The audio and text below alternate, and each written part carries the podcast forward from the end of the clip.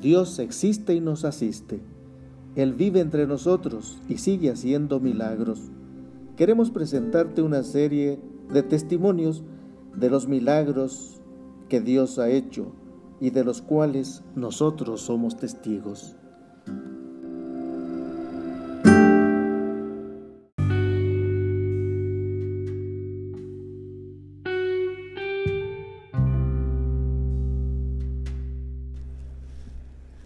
Testimonio, regalo de Dios. Cuando operaron a mi hija Reina Itzel del soplo del corazón en el hospital siglo XXI, cosas hermosas ocurrieron. No todo fue angustia. Entraron ocho niños al quirófano. Estuvimos conviviendo con la mayoría de los papás de los niños. Trece días, día y noche. Dormíamos en las sillas o debajo de ellas se nos dieron las indicaciones en trabajo social, cómo iba a proceder durante la operación y después de la operación. Los niños entraron a quirófano a las 7 de la mañana y esperamos 14 horas para saber de ellos. Todo ese tiempo estuvimos pendientes de recibir cualquier información que suscitara. Me percaté de una mamá de uno de los niños que había estado sola todo ese tiempo. Me acerqué a ella y empezó a llorar. Le comenté que yo había entregado a mi hija a Dios y eso me había dado paz. Dijo, ¿cómo? Fui al Santísimo y ahí hice oración. Me comentó que estaba muy triste porque su esposo no había estado de acuerdo de que operaran a su hijo y por eso no estaba ahí. También me dijo, yo no soy católica, pero quiero ir ahí a donde usted recibió paz. Sin pensarlo la acompañé. Eran ya como a las 8.30 de la noche. Nos dirigimos a la capilla que se encontraba muy cerca de donde estábamos en la sala de espera. Entramos y nos hincamos hasta adelante. Empecé a orar, no tardando mucho, cuando entró su esposo de la señora y dijo, tienes que ser fuerte.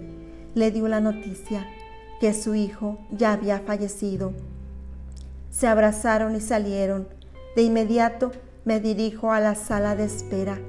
Ya eran las nueve de la noche. Me quedé sorprendida cuando vi que ya venían de regreso los papás de ver a sus hijos que se encontraban en terapia intensiva. Me recargué en un muro y le dije a nuestro Señor, solo pasó en lo que estuve contigo en la capilla. No puede ser. Esperar 14 horas, Dios, ¿qué hice? Mis lágrimas no cesaban. En ese momento llegó una mujer, se dirigió a mí y me preguntó, ¿quieres ver a tu hija? ¿Y cómo? Le dije, he esperado 14 horas y justo cuando me encontraba en la capilla, algo casi imposible, Observé su vestuario y no traía uniforme de doctora ni de enfermera, pero recordé que nos habían dicho que en esa área no había enfermeras, solo médicos. Dijo, conmigo sí podrás pasar. Fueron testigos los compañeros de sala de lo que estaba ocurriendo. Me tomó del brazo aquella mujer hermosa, porque era muy hermosa, de pelo largo, me preguntó, ¿estás cansada? Sí, yo había estado muy cansada. Me dijo, tu hija está bien, ha estado muy tranquila. Hasta ese momento aún no me preguntó quién era, pero ella sabía su nombre de mi hija. Pasamos por un pasillo muy grande, con puertas de alta seguridad. Dijo, vamos a ponernos un equipo eran botas, pata, gorra, el mismo uniforme que traían puesto las doctoras. Dijo, prométeme que no vas a llorar. Vas a llegar y te vas a parar a sus pies de la cama y ella te va a reconocer solamente por los ojos. Dijo, yo te voy a esperar en la puerta y volteas a verme, yo te haré una seña para salir. No podrás estar por mucho tiempo. Seguí todas las indicaciones. Regresamos a quitarnos el uniforme y todo el equipo. Cuando salimos, me acompañó a la sala y ya no la volví a ver. Aún yo no reaccionaba. ¿Cómo fue que entré a ver a mi hija? Fui a trabajo social, que es a donde teníamos acceso, para querer saber más de la señora. Les di las características, pero no la conocían. Fui a ver al vigilante de la primera puerta. Dijo no. Yo insistí. Yo entré por aquí, señor, con una señora.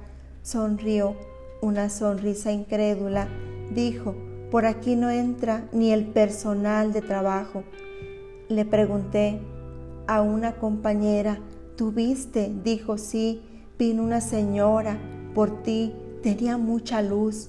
Todos volteamos a verla y la vieron cuando me regresó. Yo ya no regresé sola. ¿Cómo? exclamé.